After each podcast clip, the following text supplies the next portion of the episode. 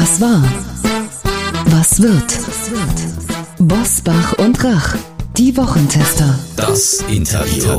Powered bei Redaktionsnetzwerk Deutschland und Kölner Stadtanzeiger. Und hier sind die Wochentester. Wolfgang Bosbach und Christian Rach. Hallo und herzlich willkommen, Christian Rach hier aus Hamburg. Hallo auch von Uli Jorges aus Berlin. Sie hören heute eine Interviewfolge der Wochentester mit Philosophin Svenja Flasspöhler. Wir sprechen mit ihr über ihr aktuelles Debattenbuch Sensibel und wie empfindsam sie ist, wenn sie in die Querdenkerecke gestellt wird. Gleich in dieser Folge. Unser heutiger Werbepartner ist die Steuersparerklärung 2022 von steuertipps.de. Wir bedanken uns für die freundliche Unterstützung. Viele Hörerinnen und Hörer werden denken, Steuern? Habt ihr nichts Besinnlicheres zur Weihnachtszeit? Doch, das ist ein Fehler. Was viele nämlich nicht wissen, wenn sie eine Steuererklärung abgeben, beträgt die durchschnittliche Erstattung vom Staat mehr als 1050 Euro. Egal, ob Sie zur Abgabe verpflichtet sind oder freiwillig eine abgeben, es lohnt sich schon jetzt an die Steuererklärung für 2021 zu denken. Denn wir haben ein exklusives Wochentester-Angebot für Sie, einfach, sicher und mit maximaler Erstattung. So geht Steuer mit der vielfach ausgezeichneten Steuersoftware Steuersparerklärung 2022. Das Programm führt in Frage-Antwort-Stil durch die Steuererklärung. Ihre Angaben werden direkt auf Plausibilität geprüft und Ihre Daten werden nur verschlüsselt auf Ihrem Rechner gespeichert. Selbst bei komplexen Steuerfällen und ohne Vorwissen führt die Steuersparerklärung dank einfacher Bedienung und zuverlässiger Berechnung zur maximalen Erstattung. Die Software Steuersparerklärung kommt aus dem Hause Akademische Arbeitsgemeinschaft Verlagsgesellschaft. Das sind Steuerprofis, die seit 45 Jahren wissen, was in Steuerfragen zu tun ist. Mehr als eine Million Steuererklärungen jährlich und 95 Prozent Empfehlungsrate stehen für sich. Und das Beste, mit uns können Sie gleich doppelt sparen. Mit dem Rabattcode jetzt erhalten Sie 15% Frühbucherrabatt auf die Software. Gehen Sie dazu einfach auf die Internetseite www.steuertipps.de slash jetzt.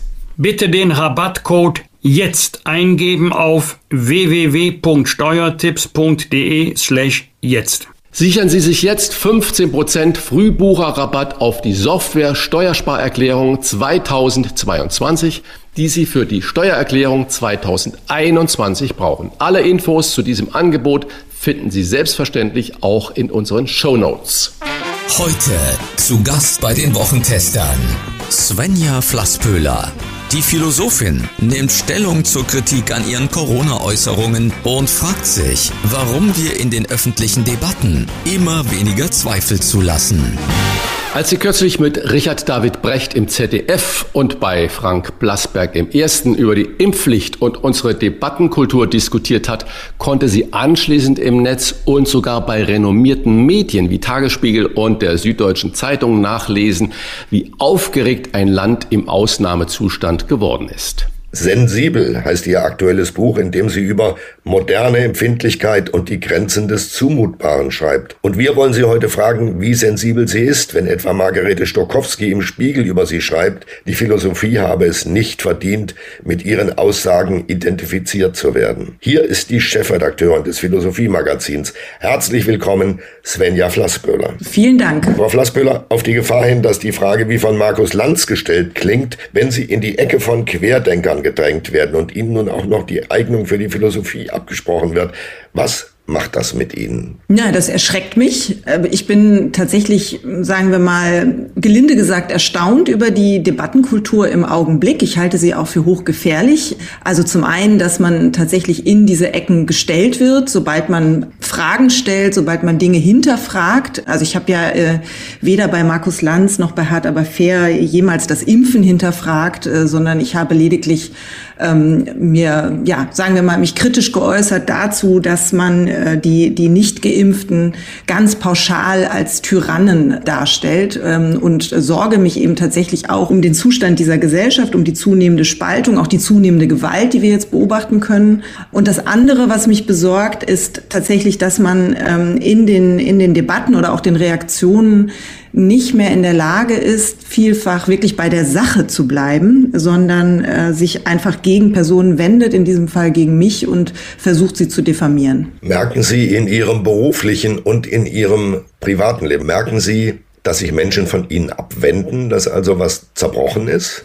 Dass sie auf Nein. einmal sowas werden wie eine Verfemte, mit der man nicht mehr umgehen kann? Nein, überhaupt nicht, überhaupt nicht. Also äh, meine Freunde, meine Kollegen, mit denen ich viel und eng zusammenarbeite, waren wie ich ähm, wirklich auch zum Teil erzürnt darüber, wie da mit mir umgegangen wurde, auch erschrocken darüber, ähm, wie gereizt die Diskussion insgesamt ist im Augenblick.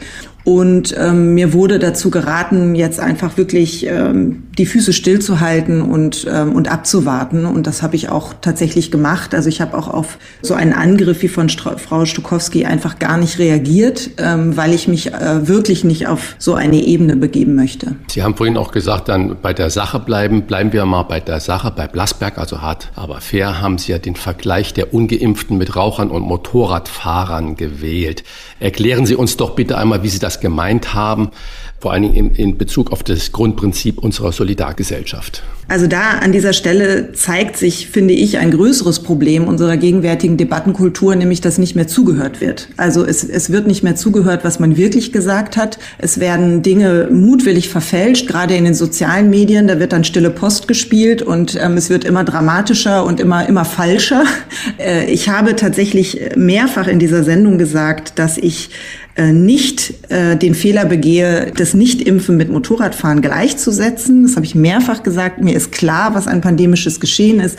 Mir ging es lediglich um einen Aspekt. Ja, und das ist ja eine intellektuelle Leistung, die man durchaus auch von Menschen erwarten kann, dass man das versteht. Mir ging es um einen Aspekt, nämlich um die Frage, inwiefern man Menschen, die selbst verschuldet krank werden, also sei es durch einen Motorradunfall oder durch die Tatsache, dass sie sich nicht impfen lassen, inwiefern man die eben aus der der Solidargemeinschaft ähm, ausschließen darf. Und wenn man das tut, was dann passiert und wie tief man dann eben in das innerste Funktionsgesetz einer Solidargemeinschaft eingreift, wenn man das tut. Also nur um diesen Punkt ging es mir. Und ähm, das wird dann aber dermaßen äh, ja, verfälscht dargestellt, dass dann am Ende ich irgendwie als diejenige dastehen, die nichts verstanden hat und die ganz grobe Fehler begeht. Aber das war schlichtweg nicht der Fall. Ist das nicht gerade dann auch der Hinweis, dass man absolut heute, gerade wegen der Netzkultur, aufpassen muss, wie man was formuliert oder was man wie in Vergleich bringt? Weil es wird immer aus dem Zusammenhang gerissen.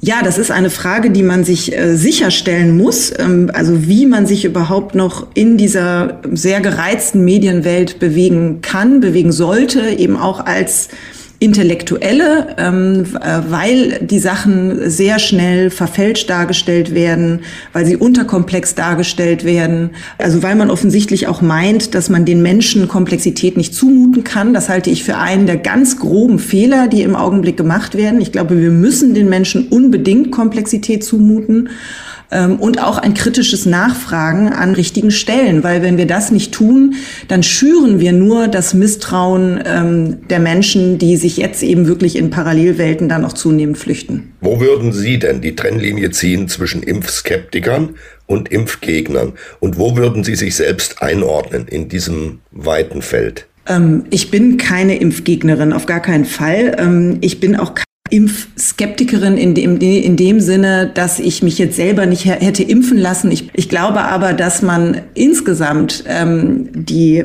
äh, sagen wir mal, die Disziplin des, des Skeptizismus, die ja zum, zur Philosophie auch dazugehört, also dass man Dinge anzweifelt, dass man Gewissheiten hinterfragt oder Gewissheiten auch erschüttert, dass man unbequeme Fragen stellt, ähm, das ist etwas, was zum Beruf des Philosophen und der Philosophin dazugehört. Ähm, und so verstehe ich meinen Beruf auch. Und ich, ich glaube, dass wir diese Art des Zweifelns, der natürlich immer auch bereit sein muss, sich wiederum selbst zu hinterfragen. Und das unterscheidet ja auch diese Art des philosophischen Zweifelns von der, von der Verschwörungstheorie. Ja, der Verschwörungstheoretiker ist gerade nicht bereit, seine eigene Theorie zu hinterfragen. Ähm, das muss natürlich immer gegeben sein. Aber dass wir zweifeln insgesamt, dass wir Fragen stellen, ähm, das muss äh, unbedingt äh, möglich sein. Skeptizismus ist da mein Stichwort. Sie haben es gerade selbst genannt. Sie haben im Verlauf der Impfdebatte in einem Tagesspiegel-Interview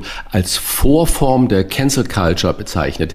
Das ist natürlich dieselbe Zeitung, die Ihnen vorgeworfen hat, das Mittelalter zu befeuern. Und jetzt komme ich zu dem Punkt, wenn Sie Rede und Gegenrede im selben Medium oder auch heute bei uns hier halten dürfen, das ist doch eigentlich der Beweis, dass wir in unserem Land noch alles sagen dürfen. Wenn der Tagesspiegel abdruckt, Rede und Gegenrede von ja. einem selben Thema. Das ist doch eigentlich ähm, ein wunderbar funktionierendes System. Richtig. Also deshalb ähm, habe ich auch bewusst von Vorform gesprochen. Ähm, also ich werde definitiv nicht gecancelt. Ich habe äh, Möglichkeiten, mich zu äußern. Ähm, und ich finde deshalb auch die Rede davon, dass man eben Opfer einer Cancel Culture ist, das ist auch wiederum unterkomplex. Das würde ich definitiv so sagen. Ähm, nichtsdestotrotz äh, muss man schon genau hinsehen, ähm, was da passiert. Und ich glaube, dass es in dem Augenblick eben wirklich gefährlich wird, ähm, wenn man ähm, Stempel aufgedrückt bekommt. Ähm, und auf diese Weise eben versucht wird, äh, jemanden in eine ganz bestimmte Ecke zu drängen, so dass man dann möglicherweise irgendwann auch nur noch in ganz bestimmten Foren, in ganz bestimmten Medien ähm, einen, einen Platz findet, wo man sich äußern kann. Das ist jetzt bei mir nicht der Fall, definitiv nicht. Ich glaube sowieso, dass jetzt in meinem Fall sich die Dinge dann auch wieder wieder beruhigen. Ja, also man muss eben klug umgehen, wenn so etwas äh, passiert. Ähm, aber die Tatsache, dass man eben sehr schnell heute diesen so eine so einen Stempel aufgedrückt bekommt. Also in meinem Fall war das eben bei meinem MeToo-kritischen Buch Die potente Frau war das dann die die rechtsreaktionäre Feministin. Äh, ähm, oder eben jetzt, ne, dass dann versucht wird, mich als Querdenkerin darzustellen. Ähm, äh, das sind eben solche, solche Versuche, jemanden festzunageln in einer ganz bestimmten Position ähm, und dagegen wehre ich mich. Also ich glaube, dass es zu meinen Vorzügen gehört, dass man mich eben gerade überhaupt gar nicht festnageln kann. Und diese innere, innere geistige Beweglichkeit, diese Dynamik, die, die muss man sich auch unbedingt bewahren. Das ist ein ganz, ein ganz hohes Gut, ein Schatz, ähm, den es, äh, den es zu schützen gilt. Ja, ich muss mal, Christian, auf deine Frage zurückkommen.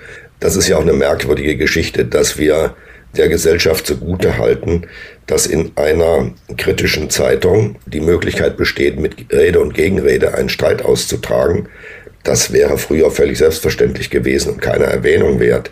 Und ähm, du hast auch formuliert, ähm, ist das nicht der Beweis, dass man schon noch fast alles sagen darf in diesem Land.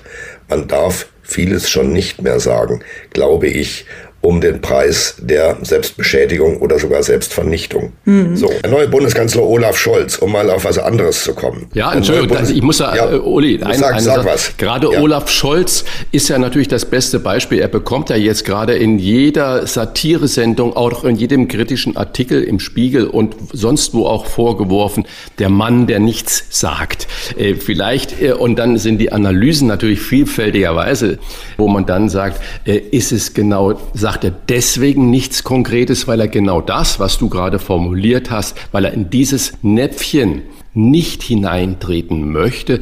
Oder ist es seine Grundaura, seine Grundüberzeugung, sein philosophisches oder soziales Denken eben nichts zu sagen? Das äh, ist ja wirklich eine ganz spannende Frage. Ja, er hat jedenfalls in dieser Woche verkündet, es gibt keine Spaltung der Gesellschaft finde ich sehr bemerkenswert, denn die Mehrheit hält sich an die Regeln. Auch diese Begründung finde ich sehr bemerkenswert.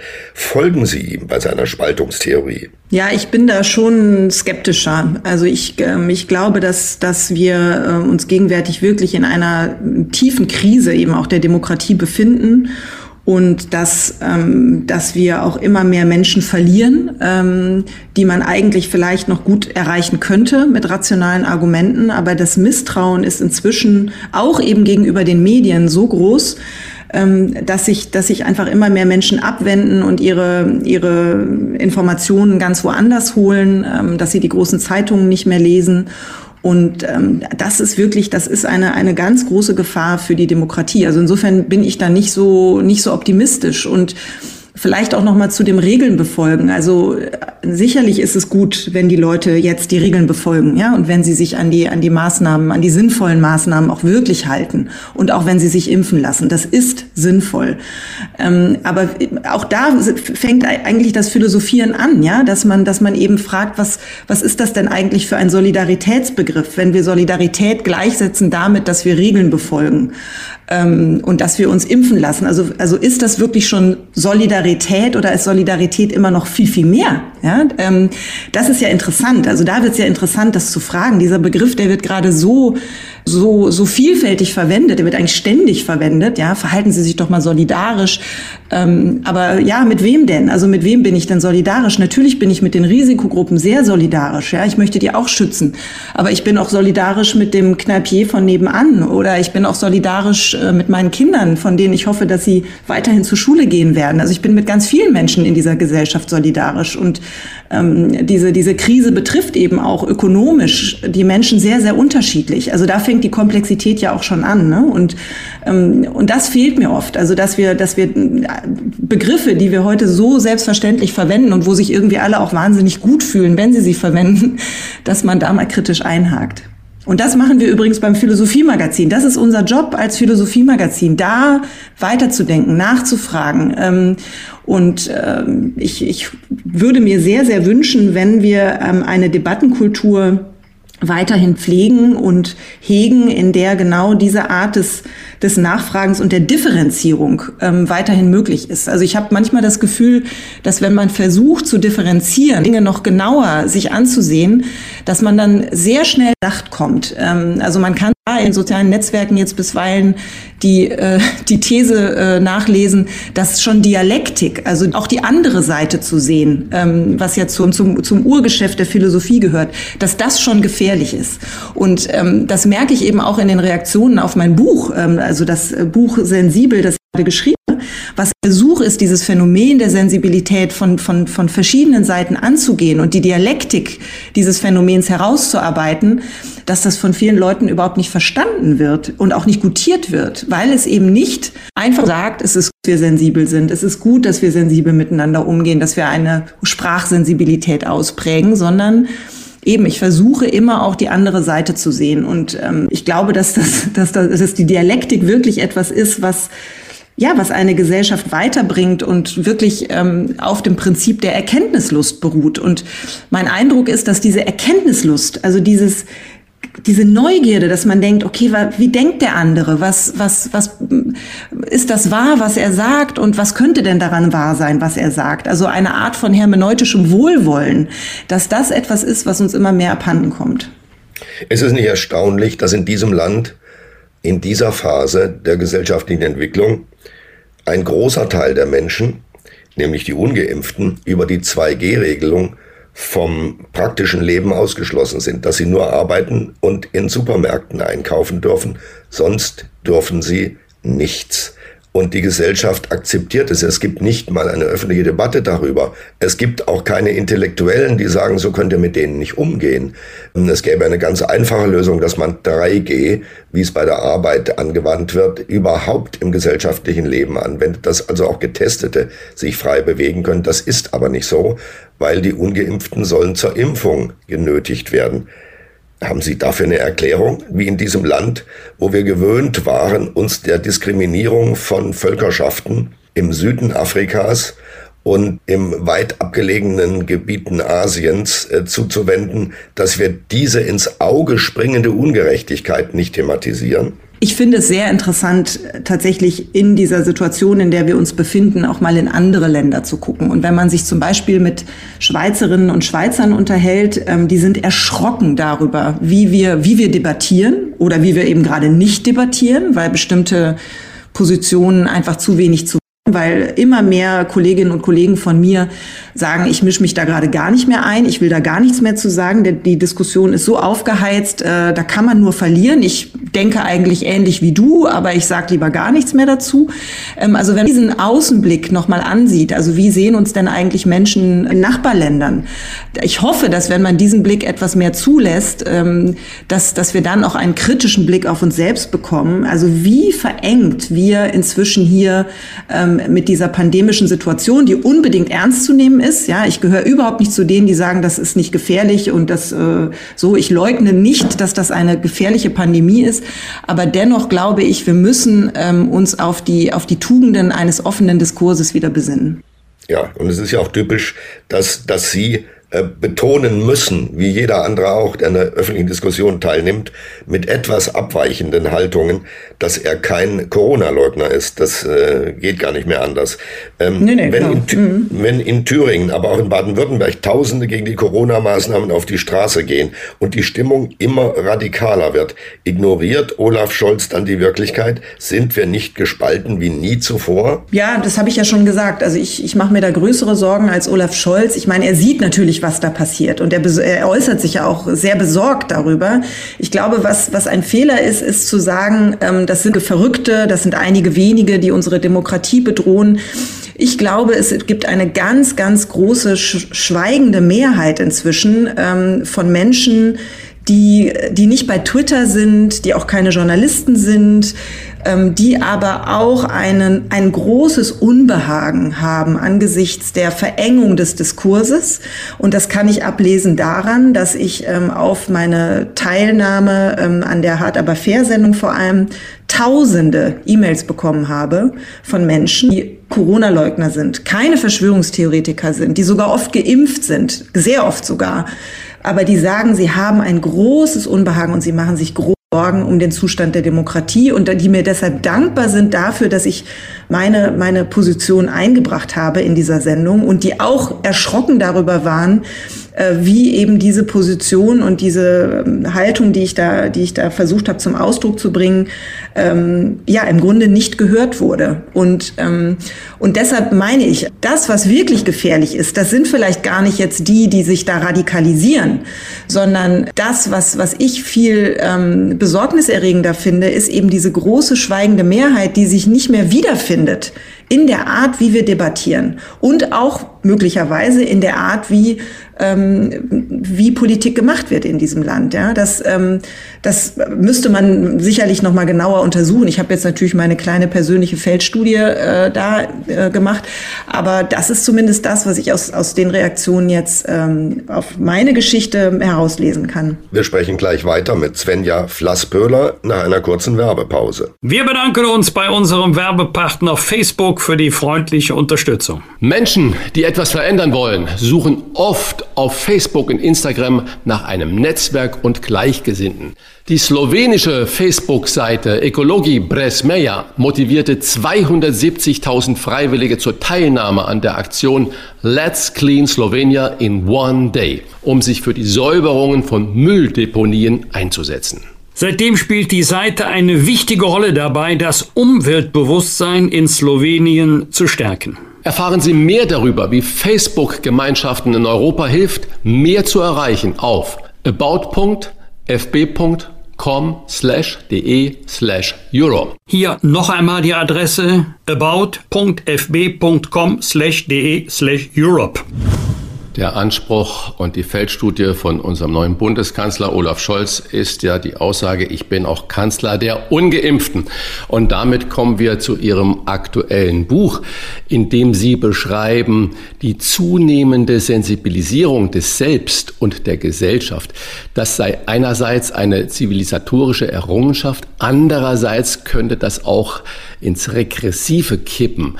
Nennen Sie mal konkrete Beispiele bitte. In welchen Bereichen des Lebens oder der Debatte sind wir zu empfindlich geworden? Genau, also erstmal ein, ein Fortschritt ist es wirklich insofern, als dass die Sensibilisierung äh, des Selbst ähm, eine so komplexe äh, Gesellschaft, wie wir sie heute haben, ähm, überhaupt erst möglich macht. Also dass wir empfindsam sind für eigene und fremde Grenzen, dass wir auch unser eigenes Verhalten immer wieder hinterfragen, das ist notwendig, um zivilisatorischen Fortschritt äh, hervorzubringen. Und das gilt übrigens auch für die Sprachsensibilität, die ich erstmal begrüße. Also dass wir vorsichtig sind, äh, kritisch sind, ja, äh, uns selbst gegenüber in der Verwendung von bestimmten Begriffen. Also nehmen wir das N-Wort, ähm, das auch in meiner Kindheit noch vollkommen arglos äh, verwendet wurde, äh, so wie Tisch oder Stuhl. Ähm, aber das natürlich muss man muss man hier äh, selbstkritisch sein und und sich und auch so eine Art unbewussten Rassismus bei sich selbst hinterfragen unbedingt.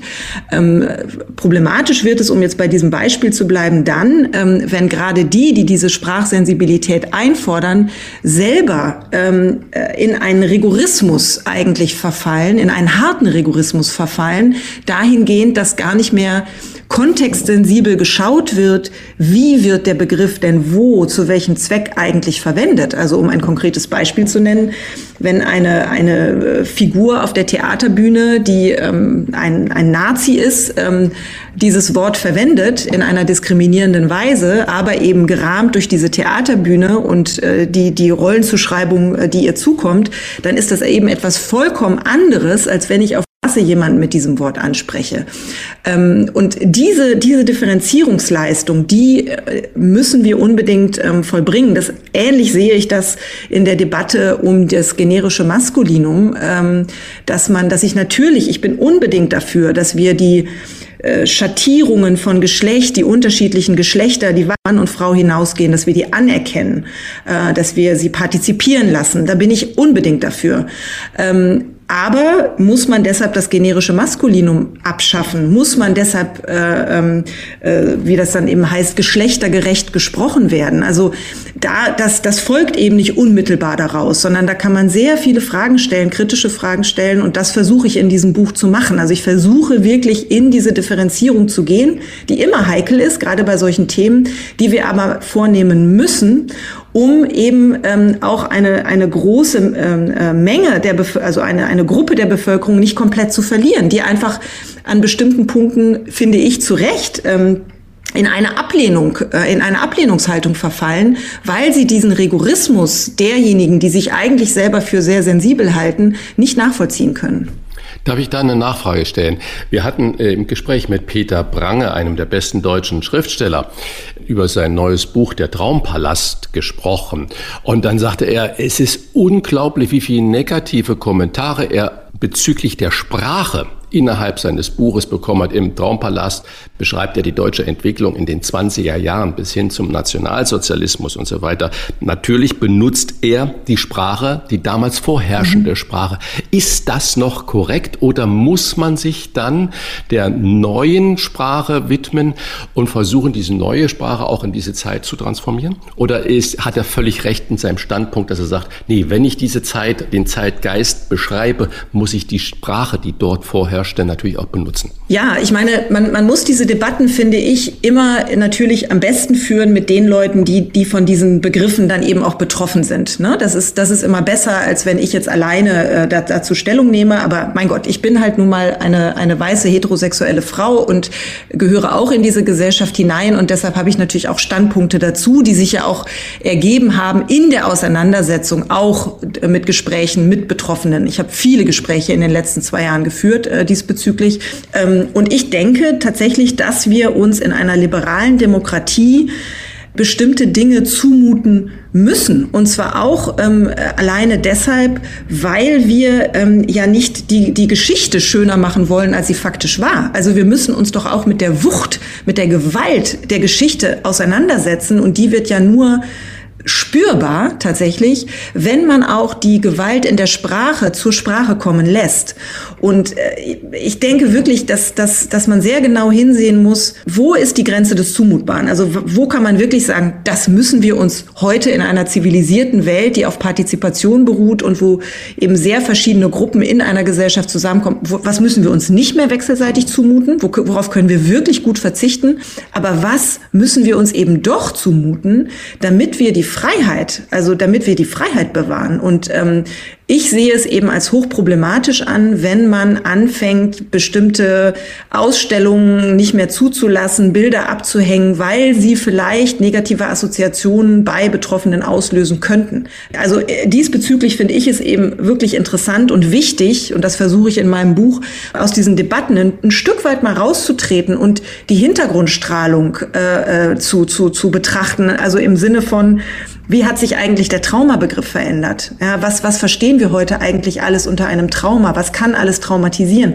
Und da muss man weit zurückgehen in der Geschichte, nämlich wirklich bis zum Beginn des, des 20. Jahrhunderts, ähm, als Freud die ersten Kriegsopfer des Ersten Weltkriegs auf seiner Couch hatte und anfing, über diesen Traumabegriff nachzudenken. Und dieses Nachdenken hat sich eben im Zuge der Zeit sehr, sehr verändert. Und diese Veränderung, diese Transformation des Traumabegriffs hat ganz viel mit dem zu tun, was wir eben heute erleben und welche Debatten wir heute führen. Und ich glaube, auch da, wir brauchen Komplexität. Wir müssen raus aus diesen ideologischen Grabenkämpfen und wir müssen uns die Zusammenhänge klar machen. Und dann kommt man, wenn man wirklich eben von der eben schon erwähnten Erkenntnislust getragen ist, kommt man, glaube glaube ich, zu ganz, ganz anderen Schlüssen und auch zu ganz anderen Zukunftsperspektiven als im Augenblick, wo sich alle, und damit meine ich nicht nur die Sensiblen, verschanzen hinter ihren Gewissheiten. Ja, eine große Aufgabe ist ja unter den heutigen Bedingungen schon mal öffentlich klar zu machen, dass man persönlich zwar geimpft ist, aber äh, kein Befürworter der allgemeinen Impfpflicht. Ich unterstelle mal, das mhm. ist Ihre Haltung. Ja? Sie können sich doch gar nicht mehr in die Öffentlichkeit wagen mit so einer Aussage, weil sie die sofort um die Ohren gehauen bekommen, weil die, die, die Grenzwächter der öffentlichen Diskussion darauf achten, dass sowas nicht passiert, dass es solche Überschreitungen nicht gibt. Wer geimpft ist, muss auch für die Impfpflicht sein. Und wer nicht geimpft ist, fällt unter 2G und ist vom Leben ausgeschlossen. So simpel leben wir heute. Und es ist ungeheuer schwer. Sie haben das aushalten müssen. Es ist ungeheuer schwer, dagegen anzuargumentieren. Ja, ich meine, man muss sich ja nur mal dran erinnern, dass äh, der Karl Lauterbach ähm, noch im äh, September diesen Jahres ähm, auf der Phil Cologne, das ist ein großes Philosophiefestival in Köln, das ich mit kuratiere, dort hatte er sich mit Markus Gabriel unterhalten und Karl Lauterbach hat sich da wirklich als ein belesener, äh, in, in der Philosophie sehr belesener Intellektueller erwiesen. Das war wirklich ein tolles Gespräch, muss ich sagen.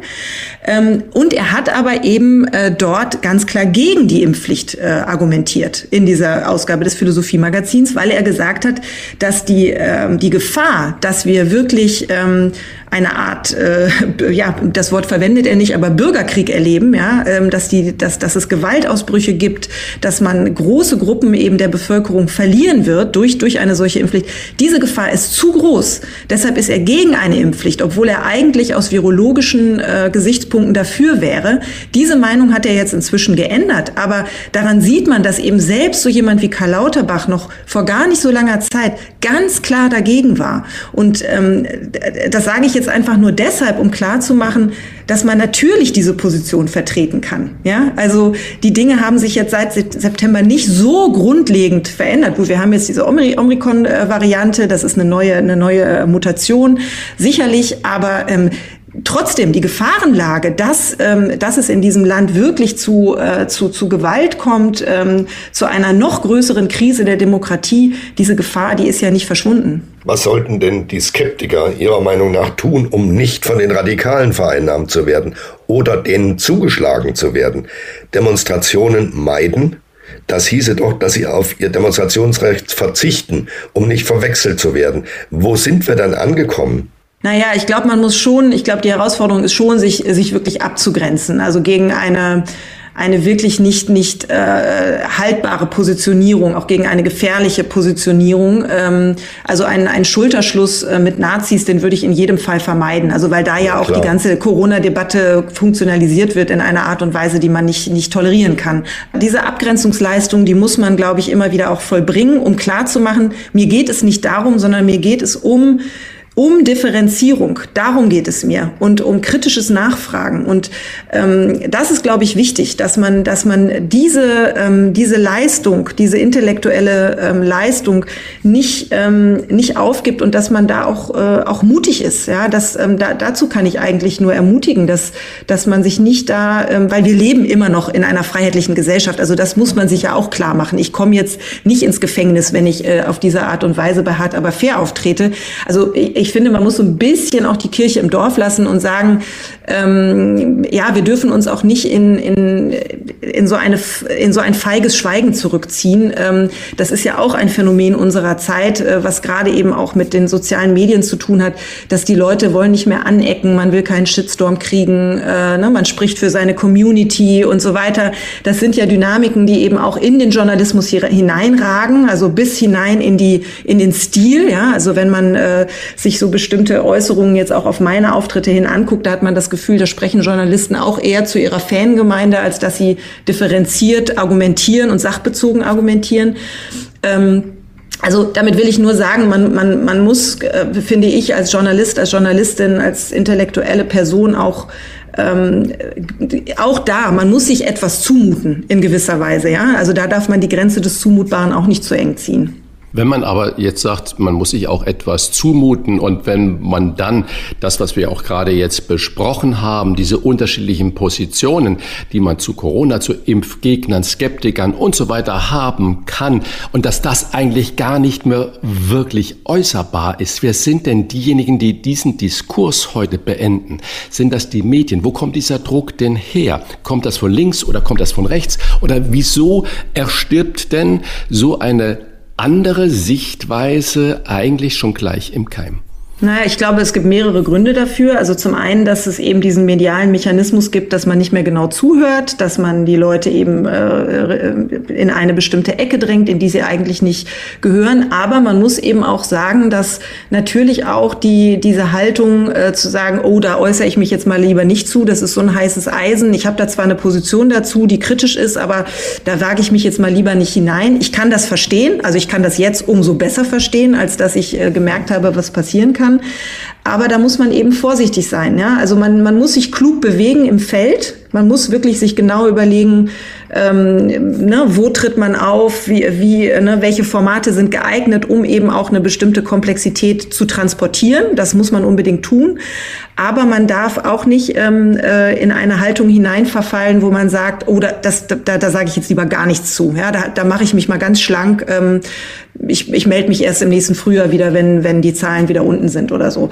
Ja, das ist also, aber, was, ne? was Sie schildern, ist aber auch schon keine freie Gesellschaft mehr wenn Sie erst lange überlegen, wo Sie es ja, äh, wagen ja, können, eine bestimmte das, Position zu vertreten. Das, das stimmt. War mal anders. Ja, Sie haben, Sie haben sehr recht. Ähm, aber ich glaube eben, dass diese, diese Verengung des Diskurses eben auch mitproduziert wird, genau dadurch, dass Leute sagen, ich halte mich da jetzt raus. Ja, also diese diese Entscheidung zu schweigen, etwas nicht zu sagen, das ähm, äh, das verstärkt natürlich genau diese Dynamik, die Sie zu Recht beklagen. Ja, also damit will ich nur sagen, ähm, ich glaube, um diese Offenheit, äh, um die Debattenkultur wirklich am Leben zu halten, braucht man eben auch Mut.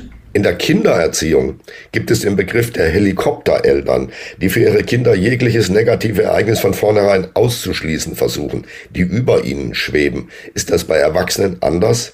Sind wir eine Helikoptergesellschaft geworden? Und also da muss man schwebt, sich ja. und wer schwebt dann über uns? Also da muss man sich jetzt natürlich sehr genau ähm, nochmal ansehen, worüber, worüber reden wir jetzt. Ne? Reden wir über Corona, reden wir über Sprache, reden wir, äh, ne? also was genau meinen, meinen Sie jetzt, wenn Sie, wenn Sie das so sagen? Ähm, aber ich, äh, insgesamt kann man natürlich definitiv feststellen, dass wir eine Gesellschaft sind, die äh, versucht, Risiken zu minimieren, ähm, die versucht, ähm, eben Negativereignisse von vornherein auszuschließen, also präventiv zu agieren, damit es zu diesen Negativereignissen gar nicht mehr kommt. Ähm, das ist ja erstmal auch verständlich und richtig, aber es hat eben eine andere Seite. Und diese andere Seite zeigt sich, wenn man sich anschaut, was eigentlich Resilienz ist.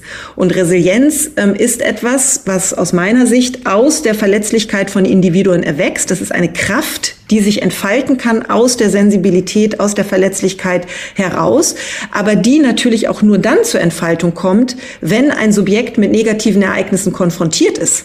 Also die Resilienz ist gerade eine, ähm, eine, eine, wenn man so sagen will, Kultur oder auch Selbsttechnik, die aus der Konfrontation mit dem negativen Ereignis erwächst. Ein anderes Prinzip, das stelle ich in meinem Buch auch gegenüber, ist die Immunität. Also wenn man das sozusagen als die Immunität als gesellschaftliches Prinzip nimmt, die Immunität versucht, das negative Ereignis von vornherein auszuschließen. Es darf gar nicht so weit kommen. Ja, und deshalb kann man sagen, wenn man jetzt mal diesen Begriff der Immunität metaphorisch äh, liest auf einer gesellschaftlichen äh, Ebene, könnte man sagen, die Immunität ist eigentlich eher das Prinzip nicht von liberalen Demokratien, wo ständig man irgendwie mit irgendwas beschäftigt ist, was einem jetzt nicht wahnsinnig gut gefällt und was vielleicht auch wehtut und schmerzt, ähm, während die Immunität eigentlich das Prinzip eher ist von totalitären Staaten. Also man versucht äh, sozusagen bestimmte Ereignisse gar nicht erst vorkommen zu lassen. Und diese Tendenz ins Totalitäre hinein, die gibt es natürlich schon, wenn wir anfangen zu sagen, ähm, bestimmte Begriffe dürfen gar nicht mehr verwendet werden äh, ähm, oder wie heute in der Zeitung zu lesen war, ähm, dass es äh, inzwischen Positionen gibt, die sagen, die, die Sprachsensibilität, die ist sozusagen verfassungsrechtlich geboten. Ja, also dass wir gendern, ist verfassungsrechtlich geboten, konnte man heute in der FAZ nachlesen.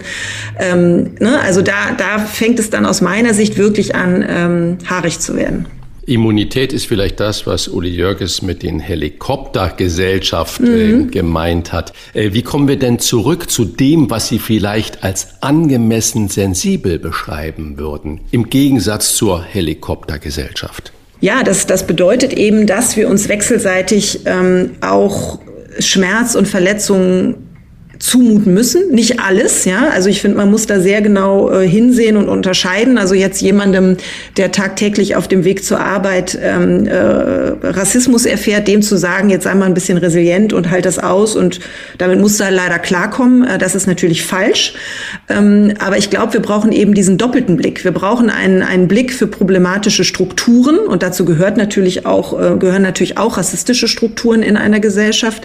Aber wir brauchen eben auch unbedingt den Blick ähm, für, die, für die Individuen, die, ähm, und da beziehe ich mich jetzt vor allem auch auf mein eigenes Geschlecht, auf die Frauen, ähm, die aus meiner Sicht die Möglichkeiten, die eine, die Gesellschaft zur Verfügung stellt, noch gar nicht so nutzen, wie sie sie nutzen könnten. Und das hat weniger etwas mit Strukturen zu tun, als vielmehr auch, auch, sage ich wohlgemerkt, mit ähm, damit, dass wir als Frauen bestimmte patriarchale Muster so tief auch in uns selbst äh, äh, verkörpert haben, also internalisiert haben, dass wir hinter unseren eigenen Möglichkeiten zurückbleiben. Und diese Art der, der Ermächtigung zu sagen, wir müssen auch die Individuen ermächtigen, ähm, sie eben auch resilient machen für, für bestimmte Erfahrungen. Das scheint mir ähm, notwendig zu sein, ähm, wenn wir nicht in, eine, in einen Illiberalismus ähm, kippen wollen. Wenn Sie nicht hinter Ihren eigenen Möglichkeiten zurückbleiben wollen und diese spannende Debatte zu Hause fortsetzen wollen, dann empfehlen wir Sensibel, ein Buch von Philosophin Svenja Flasspöhler. Vielen Dank für dieses aufschlussreiche Gespräch, spannende Gespräch und haben Sie schöne Feiertage mit Ihrer wir, Familie. Wir werden Sie Vielen nicht verabschieden, Dank. ohne Ihnen Durchhaltevermögen, Kraft und äh, Entschlossenheit zu wünschen, das, was Sie für richtig halten, in der Öffentlichkeit zu vertreten, ohne in die Ecke gestellt oder ausgeschlossen zu werden aus der Gesellschaft. Also Svenja Flasspöhler ist ein Beispiel dafür, glaube ich, so habe ich die Debatte um ihre Person immer gesehen, ist ein Beispiel dafür, was diese Gesellschaft noch an Meinungsfreiheit ermöglicht oder zu verhindern versucht. Vielen Dank, alles Gute. Vielen Dank, ich danke Ihnen auch. Bosbach und Rach. Im Internet diewochentester.de unser heutiger Werbepartner ist meisterklasse.de. Kulinarik aus Leidenschaft. Wir bedanken uns für die freundliche Unterstützung. Es sind nur noch wenige Tage bis Weihnachten und deshalb habe ich heute das perfekte Last-Minute-Geschenk für alle, die genauso gerne genießen wie ich. Meisterklasse bietet Online-Kulinarikkurse in Kinoqualität mit Meisterköchen wie Harald Wohlfahrt, Roland Treppel, der Duc Nungo oder Justin Leon, die aus TV-Shows oder Sterne-Restaurants bekannt sind. Meisterklasse ist das perfekte Weihnachtsgeschenk für Kochbegeisterte, Feinschmecker, Genussmenschen und alle, die es werden wollen. Natürlich können Sie sich auch selbst mal etwas gönnen. In den Meisterklasse Online-Kochkursen ist für jeden Geschmack etwas dabei. Von Sushi über italienische Heimatküche bis zur Weinkunde. Und natürlich wird auch das Geheimnis der perfekten Gans gelüftet. Meisterklasse ist für Anfänger und Fortgeschrittene geeignet, mit flexiblem Lerntempo und ganz ohne Stress. Als neues Hobby für Sie allein, für Paare oder für die ganze Familie. Jeder Kurs ist als Gutschein online buchbar und Sie können den Starköchen sogar Frage stellen, zum Beispiel zu Ihren Rezepten. Das Beste mit dem Code die Wochentester erhalten Sie 15% Rabatt. Gehen Sie dazu einfach auf die Internetseite www.meisterklasse.de und geben Sie beim Bestellen den Rabattcode ein. Die Wochentester lautet er und er ist bis zum 31. Dezember 2021 gültig. 15% sparen auf www.meisterklasse.de mit dem perfekten Last-Minute-Geschenk. Alle Infos zu diesem Angebot finden Sie selbstverständlich auch in unseren Show Notes. Frohe Weihnachten wünschen wir Ihnen. Das waren die Wochentester. Das Interview mit Unterstützung vom Kölner Stadtanzeiger und dem Redaktionsnetzwerk Deutschland. Wenn Sie Kritik, Lob oder einfach nur eine Anregung für unseren Podcast haben, schreiben Sie uns auf unserer Internet- und auf unserer Facebook-Seite. Fragen gerne per Mail an kontakt@diewochentester.de. Und wenn Sie uns auf einer der Podcast-Plattformen abonnieren und liken, freuen wir uns ganz besonders. Danke für Ihre Zeit. Über die Feiertage hören Sie unser Weihnachtsspecial. Die neue reguläre Folge hören Sie am Freitag, 14. Januar 2022. Punkt 7 Uhr. Die Wochentester einschalten. Was war? Was wird? Wolfgang Bosbach und Christian Rach sind die Wochentester. Ein maßgenau Podcast. Powered bei Redaktionsnetzwerk Deutschland und Kölner Stadtanzeiger.